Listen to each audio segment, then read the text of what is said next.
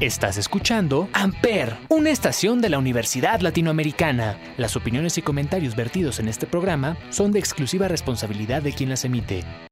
Amper Radio presenta. El mundo actual nos ha demostrado que es momento de cambiar nuestra dirección. Y esto solo puede lograrse si te atreves a crear soluciones.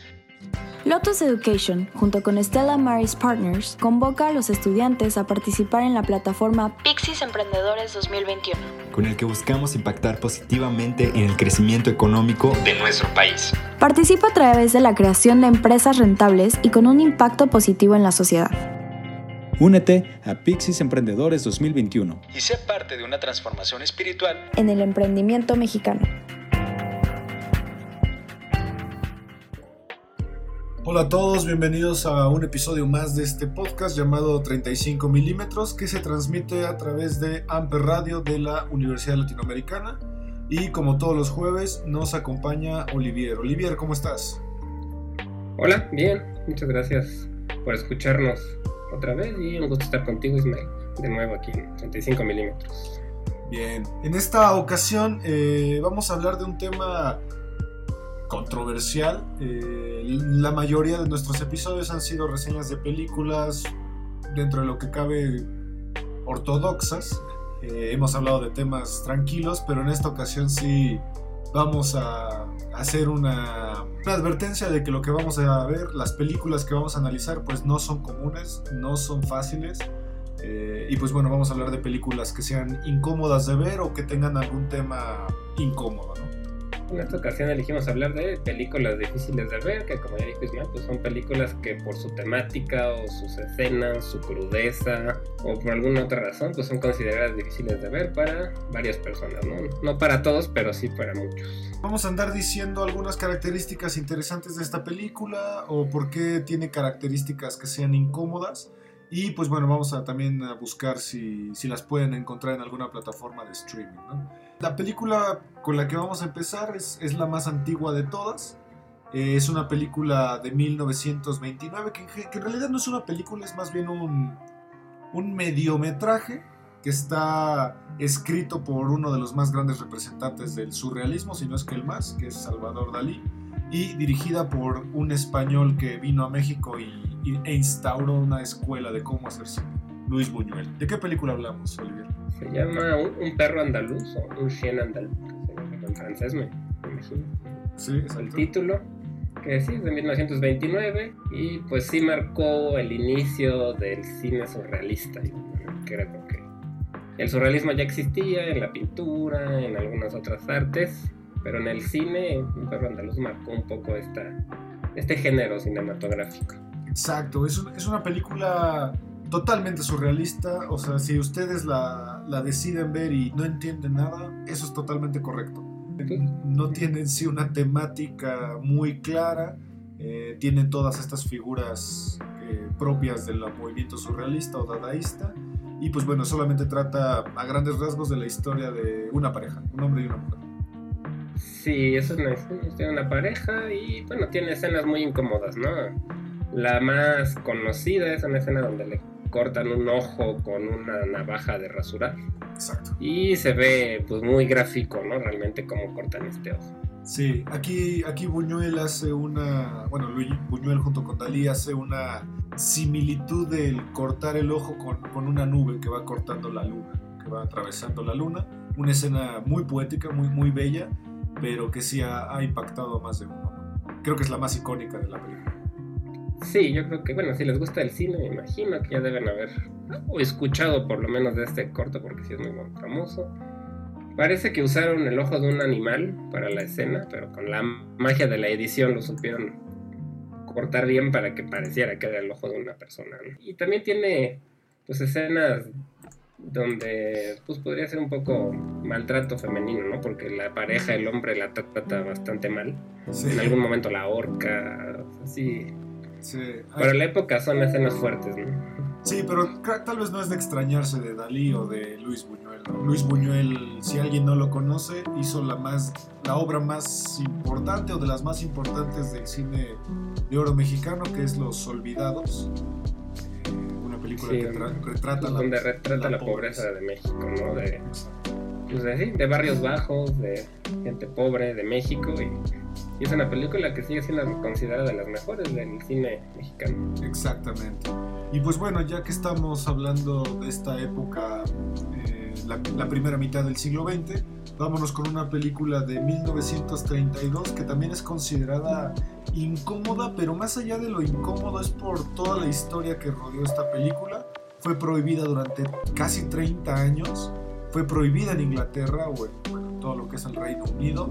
Eh, y estamos hablando de una película que se llama Freaks. Sí, es, es una película que dura poquito, dura una hora, un poquito más de una hora, que es del director Todd Browning, Browning y tiene la característica de que sus actores son pues, personas con discapacidades y deformidades reales, ¿no? Ahí, y bueno, son fenómenos de circo, de estos circos que existían antes, donde llevaban a este tipo de personas como una atracción. Ahora ya eso no, no estaría bien visto, pero existía antes. Exacto, es una película de que incluso puede rasgar en el amor. Es un drama de una pareja que pues se quiere rodar el dinero de, del, del circo, pero que involucran a uno de los fenómenos de circo para, para complotear. Entonces es una película que, que plantea algo muy interesante, que es la pregunta de ¿qué es un monstruo? ¿No? ¿El, ¿El fenómeno de circo es un monstruo o las personas que creemos que ellos son monstruos somos los monstruos? Sí, pues tiene la particularidad que los villanos pues son las personas normales hasta cierto punto, ¿no? Los que no tienen ninguna discapacidad son los malos o los villanos. Y Exacto. los fenómenos son los pues los héroes de la película y hasta cierto punto también.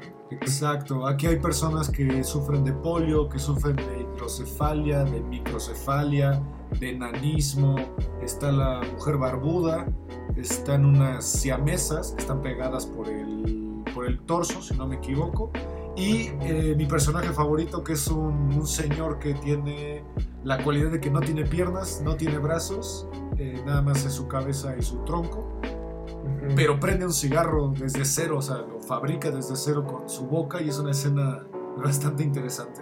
Hay un dato curioso, que es que uno de los personajes, hay, hay como tres, hay- son como unos trillizos, uno de ellos aparece en la primera temporada de American Horror Story. A lo mejor lo reconocen de ahí. No, no, no lo, no lo recuerdo, pero es una película. Vale la pena, es de la parte de la historia del cine realmente, es en blanco y negro, es antigua, pero creo que es una película que vale la pena ver. Sí, es bastante interesante la, la temática que plantea sobre, pues, qué es la monstruosidad.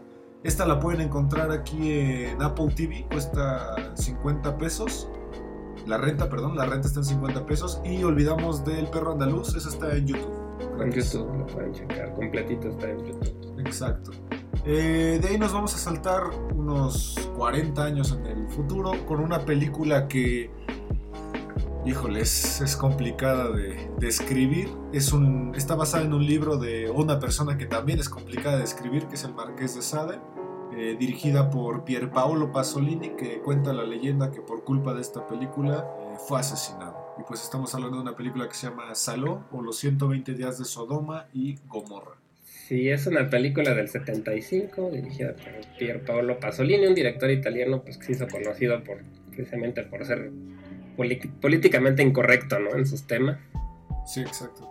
Y pues es una película que se basa en un grupo de, de adultos que pues secuestran a otro grupo de adolescentes y les hacen, los torturan física y mentalmente por 120 días, ¿no? De- Exacto. Eh, es una bueno. película que critica pues muchas cosas, critica los altos mandos de poder, son estos cuatro individuos poderosos que involucran religión, política, ejército, etc., que durante la Segunda Guerra Mundial se dedican a ir a los pueblos a buscar eh, jóvenes, hombres y mujeres con facciones bellas para llevarlas a una casa y mientras cuatro prostitutas ya, ya de edad avanzada les cuentan historias, ellos les hacen las cosas más, más pervertidas que existen. Sí, esta pues yo creo que es un poco más fuerte que las dos anteriores que hemos visto, que hemos hablado, porque sí, sí tiene escenas muy fuertes, sobre todo porque lidia con, pues no niños como tal, pero sí adolescentes, ¿no? Obviamente sí es, sí es fuerte, y pues también estuvo prohibida un buen tiempo, su director se metió en problemas por dirigirla, Sí, sobre todo en los círculos religiosos, ¿no? Porque hablan de temas, no Sodoma y Gomorra, y todo ese tipo de sí, críticas religiosas también. sí. Hay escenas muy explícitas, con excremento incluso.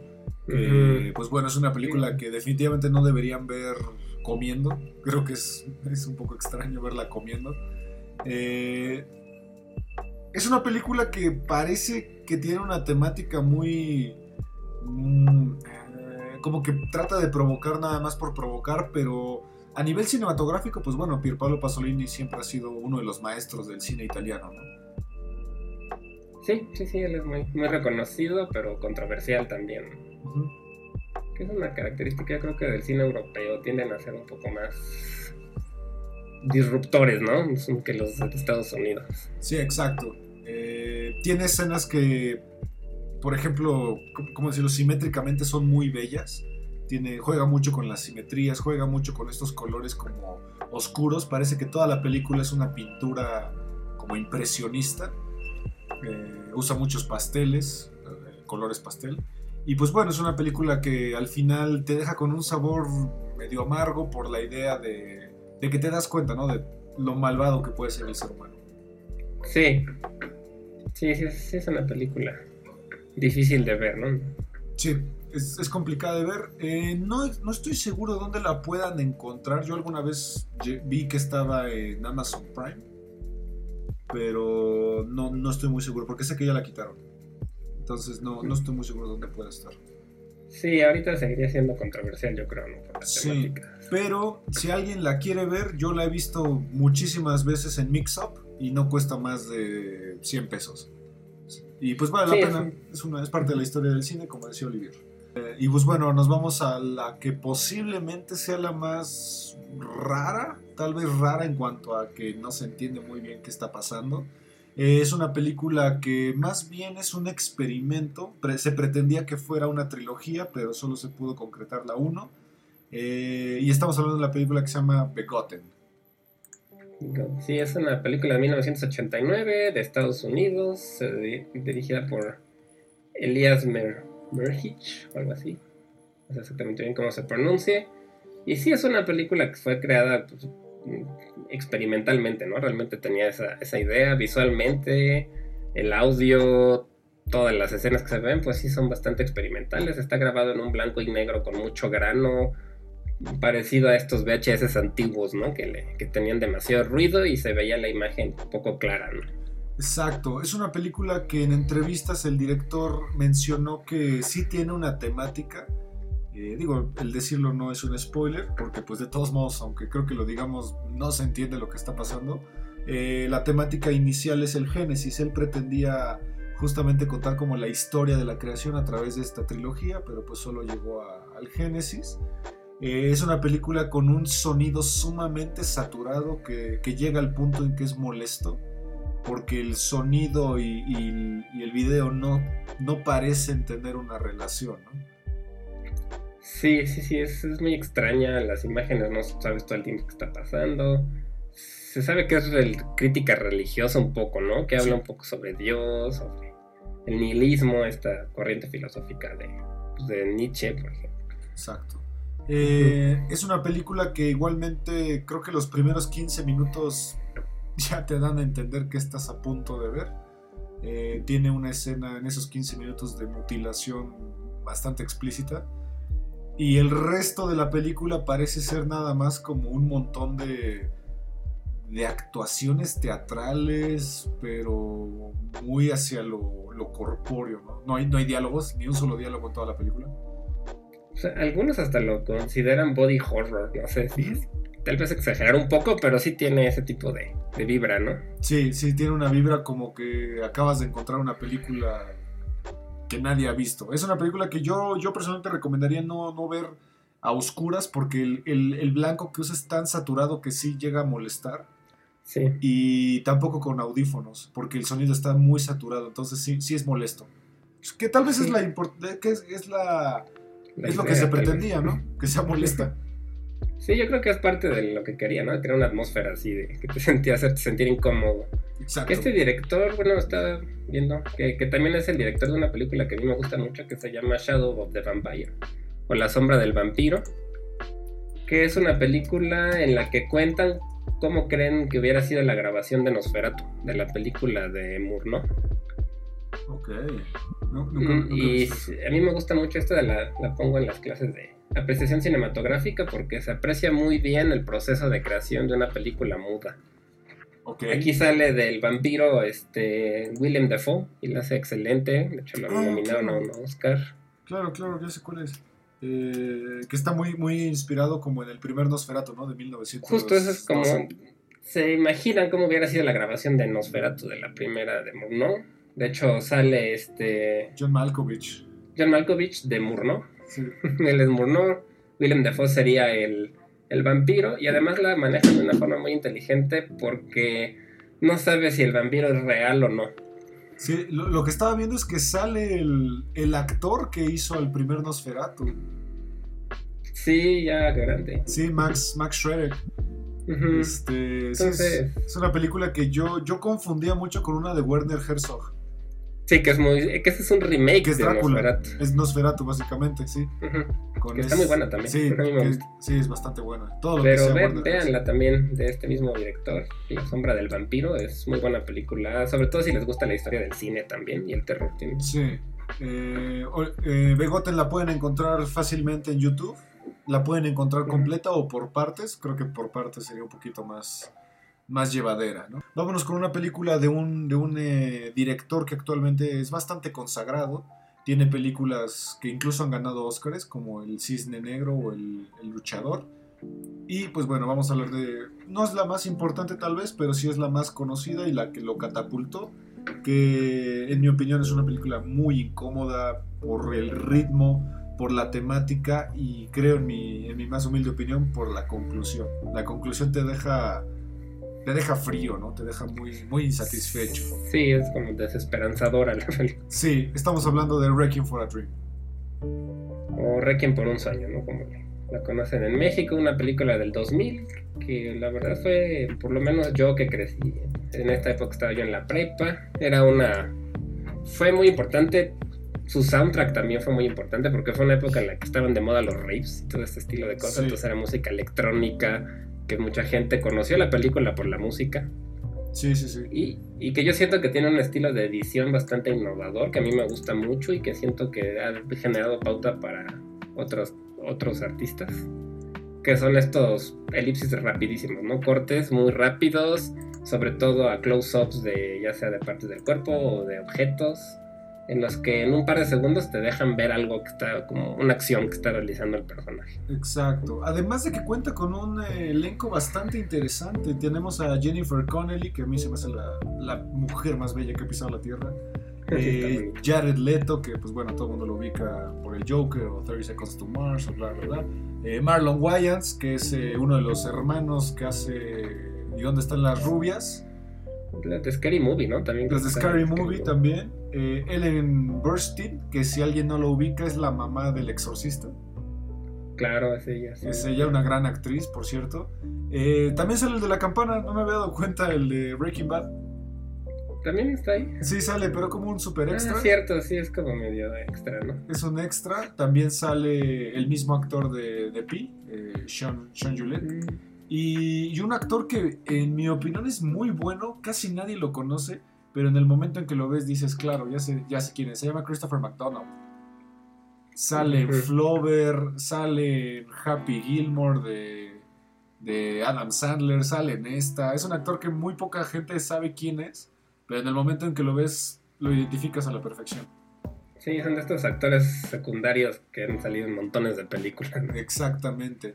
Eh, Requiem Sí. for a Dream es una película que habla sobre, en general, sobre las adicciones que tenemos hacia las drogas, hacia, por ejemplo, a la obsesión de estar delgado, a Los medios también, A los ¿no? La adicción a los medios, a la a televisión. Es una película que tiene estas historias entre- entrelazadas. En general, la, la principal creo que es la de Jared Leto.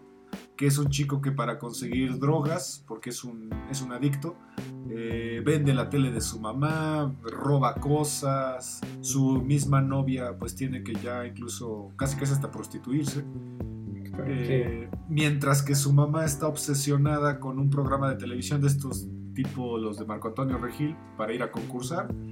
La escogen para concursar y ella tiene que adelgazar para entrar a su vestido y pues empieza a volverse adicta a estas las anfetaminas, ¿no? Que tomaba para bajar de peso. Exacto. Es una película que cuando terminas de verla, sí sientes una sensación muy, muy fría, ¿no? Muy, como que te deja, te deja con un mal sabor de boca. Pero no es porque esté mal hecha la película ni nada. No, no, claro. Yo creo que es una película muy de la generación X, que era de estos tiempos, una general que a mí me tocó no ser parte de, pero sí crecer con esa generación. Sí. Que un, un grupo de personas muy pues sin mucha esperanza, ¿no? Como muy depresiva tal vez, ¿no? Tiene como, yo siento que tiene un poco esta vibra de, esa época. Sí, como esta generación que mucha gente también le dice la generación Nirvana. esta, esta gente que entró con el grunge a la adolescencia y que pues bueno... en los Simpsons se burlan un poco. ¿no? Sí, sí, sí, Homero es de los, de los fenómenos de lo que le dan cañonazos en la espalda. No, en el, en el estómago. En el estómago, en, unos festivales tipo Lollapalooza. Eh, es una película que, que sí tienes que entrar en esta convención de que no es que sea explícita a nivel de que hay escenas grotescas ni nada, sino que tus personajes ves como cada vez van cayendo y cayendo y cayendo hasta el punto donde son irrescatables, ¿no? Sí, justamente. Estoy, pues sí, la, lo que te dejan las adicciones, ¿no? Como vas cayendo hasta pues, estar ya sin, sin, posibilidades de que te rescaten. Sí, esta autodestrucción. Eh, esta película la pueden encontrar en Amazon Prime y bueno, nosotros les recomendamos que también chequen las otras obras de Veranovsky, es un gran director. Y pues bueno, vámonos al otro lado del mundo, a, a, Japón, con una... No, primero es coreana, ¿verdad? Coreana la de la que íbamos a hablar. Sí. No, francesa. No, es cierto, espera. Ay, bueno, japonesa, y una japonesa y también vamos a hablar de una coreana. Japonesa, tienes toda la razón. Eh, una película que habla sobre una audición y pues bueno, la película precisamente se llama Audition. Sí, es una película de 1999 dirigida por Takashi Miike, que es un director súper productivo en Japón, que ha hecho otras películas muy conocidas como Ichi the Killer, que es muy conocida, también bastante violenta, con otra temática. Y esta trata de un director de cine al que le organizan un casting para que encuentre pareja. Él, lo hace pasar por un casting para una película, pero su intención realmente es conseguir pareja. Y pues dentro de las personas que van al casting va una chica que resulta ser pues una persona bastante perturbada mentalmente, entonces pues le toca a este director vivir su karma, ¿no? Por haber hecho lo del casting. Exacto. Es una película que posiblemente retrate muy bien lo que es este terror japonés más clásico, que está, está bien cuidado, eh, es, elegante, porque hay, hay otros géneros del terror de Japón que sí están un poquito más explícitos, por ejemplo, esta, las trilogías, las del Aro o las de la Maldición, que son un poquito más explícitas. Este está más, más estético, Sí, esta, yo hasta la podría considerar cine de arte por la forma en la que está hecha. Es muy contemplativa, es una película lenta donde no hay mucha música, donde hay planos muy, muy largos, fijos, con una fotografía muy bien cuidada, colores, todo muy bien hecho. Sí. Pero que sí tiene, sobre todo hacia la parte del final, escenas muy difíciles de ver que caen pues en este género del torture porn que le llaman, ¿no? Que son películas estilo hostal, por ejemplo. Exacto con una y con escenas explícitas pues, de, violencia, sangre, lo, lo típico, ¿no? De, lo que comenzó siendo el gore. Y pues bueno, ya que estamos en el continente asiático, vámonos a, a Corea, porque esta película, híjole, vamos a hacer un spoiler alerta aquí, porque la verdad no hay manera de hablar de esta película o analizarla sin, sin hablar del spoiler, ¿no? Entonces, pues si alguien quiere Adelántele unos minutos si no quieren. Adelántele, porque aquí la verdad vamos a hablar de un spoiler. Porque vamos a hablar de una película coreana eh, que forma parte de todo este movimiento que son las películas de culto. Tal vez una de las películas de culto más famosas que hay. Y se llama Old Boy. Sí, Oldboy, una película coreana del 2003 dirigida por Park Chan-wook, que es un director coreano muy bueno, muy consagrado en Corea, que tiene muy buenas películas, además de Oldboy. Se los recomiendo como director en general, tiene cosas muy buenas. Y pues es una película que su trama en general habla de la venganza. Exacto. es, parecida a estas películas eh, hollywoodenses como las de John Wick o como las de Liam Neeson, que son las de Búsqueda Implacable. Taken, más o menos, pero con el estilo japonés, ¿no? Más. Sí. Ese toque más artístico, más solemne, y, pero también con bastante violencia. Exacto. La película trata básicamente sobre un borracho que la policía lo, lo pues digamos, lo detiene por, valga la redundancia, estar borracho. Y cuando sale a hablar por teléfono con su hija, es secuestrado. Es secuestrado durante 15 años en confinamiento en una habitación donde solamente le dan de comer, hay una televisión, eh, hay, un blog de notas y él se dedica durante 15 años a, aprender cómo a pelear, a boxear y un día lo liberan y él decide buscar venganza. bueno, que realmente le, dan 5 días para encontrar a quien lo... Si no, creo que lo van a matar, ¿no? Lo están... Exacto. Sí, entonces él se dedica a buscar quién lo el buscar primero el por qué lo encerraron, porque él no tiene ni idea, porque estuvo 15 años encerrado, y en segundo, pues quién fue, ¿no? Exacto, y bueno, aquí vamos a empezar con el, el super spoiler. Eh, él encuentra a una chica que pues es con la que empieza a investigar todo lo que le sucedió, se enamora de ella, tiene relaciones con ella, se ve más joven, mucho más joven que él. Y pues en el momento en el que se encuentra en la batalla final con el villano, un villano maravilloso, por cierto, muy, muy sobrio, muy elegante, muy, muy malvado, maquiavélico, pues el villano decide confesarle la verdad, que pues la chica con la que ha estado juntos es su hija. Sí, generalmente sí te, es la parte más difícil de ver, ¿no? Una vez que te enteras de que esta chica es la hija de este protagonista, pues obviamente pues ellos mismos, el personaje, el protagonista también tiene una reacción similar a la que los demás tenemos. Sí, porque, porque la película tiene la virtud de que lo oculta muy bien. Sí, yo la verdad no, lo capté, o sea, no, lo sospeché hasta que lo, dicen, ¿no? Pero... Eh, igualmente tiene una, una escena bastante fuerte y grotesca casi al principio de la película. Cuando lo liberan, lo primero que hace es ir a comer como un restaurante de sushi y le ofrecen un platillo que es un pulpo vivo y se lo come vivo y se ve el pulpo que empieza como a pegársele a la cara, a los tentáculos. Eh, una, una, escena muy grotesca tal vez. Sí, que tiene la cara particular de que fue que es realmente peligrosa, ¿no? Porque este platillo es peligroso comer los pulpos vivos porque sus tentáculos se te pueden quedar pegados en la garganta, entonces son de estos platillos japoneses que los comes bajo tu propio riesgo, ¿no? Como el pez globo y cosas de este estilo, que pueden ser mortales. Sí, si alguien no entiende la referencia al pez globo, vea la segunda temporada de Los Simpsons. Cierto, sí. Hay un episodio de eso. Y también tiene un plano secuencia de, ah, acción muy bueno en el que este personaje con un martillo se enfrenta como a 20 personajes que tienen armas bueno, es una pelea súper buena, grabada en un plano secuencia muy, muy bien hecho. Y muy largo. Que también es muy, es muy largo y es muy famoso dentro de este secuencias de acción. Pues, podría decirse medio karateca también, porque... Sí, sí, sí, sí. Eh, no se confundan, hay dos versiones. Hay una versión coreana, que es la que estamos hablando, y hay una versión eh, hollywoodense que es con este Thanos, Josh Brolin. Eh, vean la original. La, la, otra yo no la he visto, pero he, escuchado muy malas cosas de ella. Sí, yo sí la vi y la verdad no, no, aporta nada, es mucho mejor ver la original.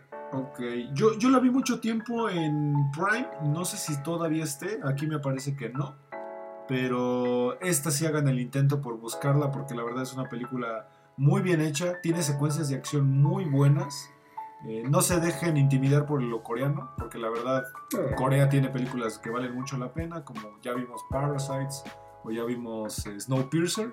Entonces denle una buena oportunidad, porque la verdad es una película que, que sí los dejará boquiabiertos, sin duda.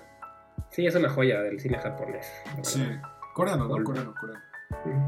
Eh, coreano, perdón, sí, coreano. Y de aquí nos vamos a Europa, a, a un género del cine que, que, el, que en Francia la verdad es, es bastante prominente, tiene incluso festivales aquí en Cinemex. De repente Cinemex trae estos festivales del círculo de Francia. Y, y, pues bueno, nos vamos a las últimas dos, tal vez las dos más complicadas. Eh, dos películas que se anteponen a sí mismas. Una es artísticamente bella y otra es artísticamente, eh, no sé, explícita tal vez. Es demasiado explícita hasta para ser explícita. Eh, la primera también les vamos a poner un spoiler alert porque no hay manera de hablar de esta película sin el más grande spoiler. Adelante el otro rato. Eh, vamos, es una película de un director que ya de por sí tiene su, su propia reputación por ser eh, irreverente, por ser controversial, por ser propositivo a un nivel casi del poco entendimiento. Y es una película que se llama Irreversible. Una película que igualmente es francesa, aunque el director es de Argentina, pero ha vivido en Francia creo que toda su vida. Este se llama Gaspar Noé, este director, que es muy muy este, conocido ya en el ambiente del cine tal vez de autor. Y es una película con lo que está caracterizada porque es muy violenta. Está contada al revés, digamos que empieza por el final y termina en el principio. Exacto. Ahí con algunas mezclas de otras secuencias. Que tiene un trabajo de cámara que a mí me gusta muchísimo, que se me hace súper interesante porque la cámara constantemente se está moviendo. Todas las transiciones las hacen a través de movimientos de cámara. Pero que sí tiene un par de escenas, sobre todo una muy específica, que bueno, que es la actriz principal es Mónica Bellucci, esta actriz italiana que es muy guapa. Vincent Cassé es el protagonista masculino, que es esposo de Mónica Bellucci. En la película y en la vida real también lo fue mucho tiempo. Exacto. Pues, ¿Cuál es esta escena que, es tan compleja o difícil de, de presenciar? Híjole, bueno, empezando por lo que, antes de, de, hablar del spoiler, creo que lo que menciona Olivier es importante porque la cámara es como esta típica cámara loca. Parece que está girando como en, en esfera alrededor de todo lo que está pasando, por eso es complicado tal vez de apreciar qué es lo que está sucediendo.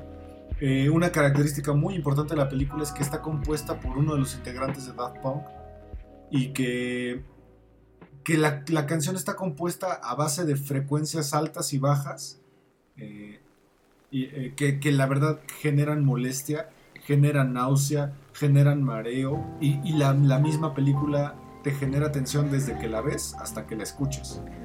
Todo, todo en esta película es tenso, tenso, tenso. Hay una escena en la cual golpean a un tipo con un extinguidor que es brutalmente gráfica. Y además es complicada de ver no por, por lo violenta que es, sino porque la misma cámara y el audio te está, te está, te está molestando, ¿no? Pero Podría llegar a marear tal vez a, marear. a ciertas personas. Sí, a marear, a marear bastante. Si no estás acostumbrado a este tipo de, de filmación de cámara loca, si es una película que marea. Pero la escena más importante y la más conocida, y que incluso es la portada de la, de la misma película, sí. Es la escena en la que la chica, Mónica Bellucci, tiene que ir a través de un túnel para como que ir al, a una estación de metro o de tren. Y pues un, un borracho la, la viola durante como siete minutos. Es una escena que yo, yo personalmente tuve que adelantar. No, no pude verla corrido, no, de verdad no pude hacerlo. Tal vez era muy joven, eh, la vi como a los 15 años, me la prestaron y, y la verdad no, no pude hacerlo. Eh, porque es muy gráfica, o sea, no se ve actuada tan, tan falso, ¿sabes? Tan falsamente. No, es una escena muy, muy realista que, que la ves y sí parece de verdad que está sucediendo y, y pues sí es muy, muy difícil de ver porque a, a, pesar de que la cámara en general en toda la película se mueve mucho, en esta escena la dejan fija, ¿no? Yo creo con toda la intención precisamente de, sí, muy de, inteligente. de causarte ese impacto, más allá de que la, está muy bien actuada la escena. Parece que sacaron a todo el mundo del set, más que el director se quedó y creo que el cámara y ya, porque no, para que nadie estuviera ahí presente y que los actores no pues, pudieran interpretar bien. Y sí, es una escena muy, muy, muy cruda, que por lo menos yo creo que es la escena más realista que yo haya visto de una violación en el cine. Sí, yo, yo lo más cercano que he visto algo así es con David, Lee, David Fincher, en La chica del dragón tatuado. Más o menos. Pero sí. hasta incluso esa escena tiene cortes. Esta no. Sí, no, tiene es cortes. Es- secuencia Sí, de 7 minutos donde la cámara no se mueve y lo ves todo y pues la verdad es que hasta sientes la desesperación de la desesperación de la chica, el tipo con toda la pues, mala leche, o sea, sí es muy fuerte la escena, la verdad. sí. Es una película que mencionaba Olivier algo muy, muy curioso. Empieza horrible y termina muy bello. O sea, en cuanto a, a día. O sea, como, como que te plantea que un buen día puede terminar terriblemente mal. Es, es toda la secuencia de un día, eh, pero contada al revés. Sí, sí. O sea, las, las primeras escenas estéticamente son feas y la última, que sería la primera en cuanto al, orden del día, es muy bella. Sí, sí, sí, sí. Si a alguien le gusta este tipo de filmes que están desordenados, les recomendamos también el cine de David Lynch, que tiende un poquito a hacer algo así. Pero el- creo que el referente más importante es eh, Memento de Christopher Nolan. ¿no? sí, es una, una estructura narrativa parecida a Memento. La temática no, pero el, la estructura sí. Sí. eh, ah, porque los saltos que hace la película es que son de 5 minutos. Son 5 minutos, regresa un minuto, 5 minutos, regresa un minuto y así. O sea, como que se, se conectan como por un minuto de diferencia las- la, la película. Y pues bueno, estéticamente es- la verdad es bellísima. Tiene una fotografía roja, tiene unos colores rojos muy predominantes. Y por eso justamente la película con la que vamos a cerrar este episodio es todo lo contrario. Una película que nada más está filmada, creada, producida, dirigida y distribuida para ser choqueante. Una película llamada A Serbian Film. Sí, una película del 2010 que, está, que es de Serbia, del país Serbia.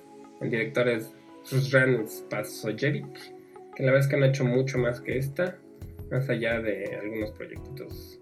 Tiene una de. Participa en el ABC del terror, esta secuencia de, de, cine- de cortometrajes de terror que sacan constantemente. Bueno, hay como dos, tres versiones, ¿no? Creo. Sí, sí, sí. Y pues es una película que sí está realmente diseñada para choquear, que tiene escenas bastante gráficas, sobre todo de violencia y de sexo, ¿no? Realmente habla mucho de, de este tipo de cosas. Trata de un actor porno al cual contratan para grabar una película snuff.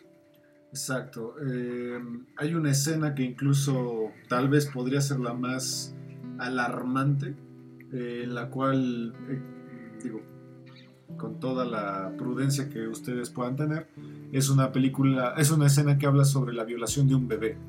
Y no un bebé Sí. niñito, o sea, un bebé. Un bebé, sí. Sí, yo creo que, bueno, por lo menos a mí me parece la escena más fuerte. Que se nota que es falsa, o sea, no es súper realista la escena, pero por lo que está tratando, pues sí es difícil de ver, ¿no? Sí. La verdad. Sí, es una película que, como dice Olivier, parece que está hecha meramente por choquear. Su trama pues, realmente no tiene mucho sentido. Pero eso sí, no está mal filmada. No se, no se siente como de bajo presupuesto o de serie B. No, en cuanto a producción está bien hecha, digamos que tiene un nivel normal, tampoco nada extra, extraordinario, pero tiene el nivel como de cualquier película de terror gringa, por lo menos, ¿no? Sí, sí, sí, sí. Y, y, pues le tuvo éxito con lo que buscaban.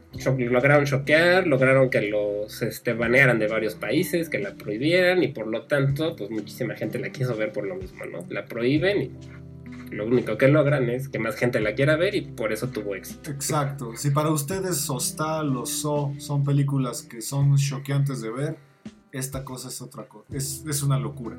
Es, es So y Hostal combinadas con esteroides por mil. Sí, es- Sí. Esto ya hasta peca en la, como en la pornografía visual.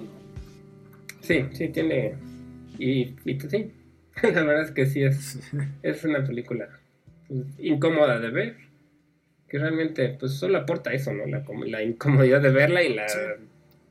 Pues la crudeza de sus escenas. Sí, básicamente es como si el director y los productores y los guionistas se hubieran sentado a decir cada quien cuál es la perversión más grande que ha visto en la vida. Y eso es la película.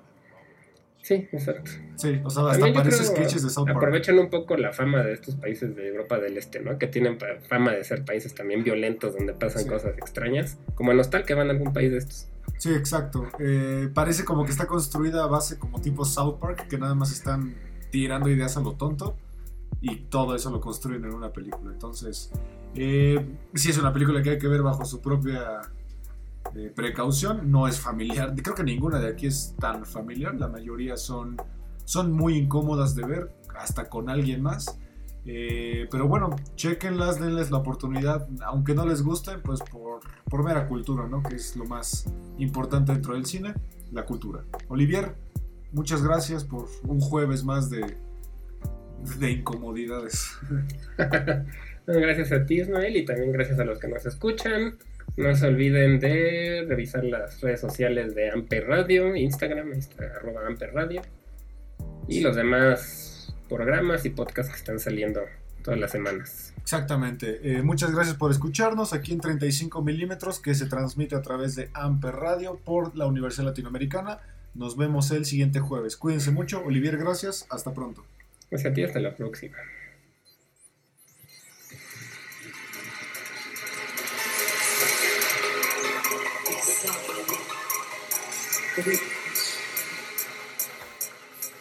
Amper Radio presentó Amper, donde tú haces la radio.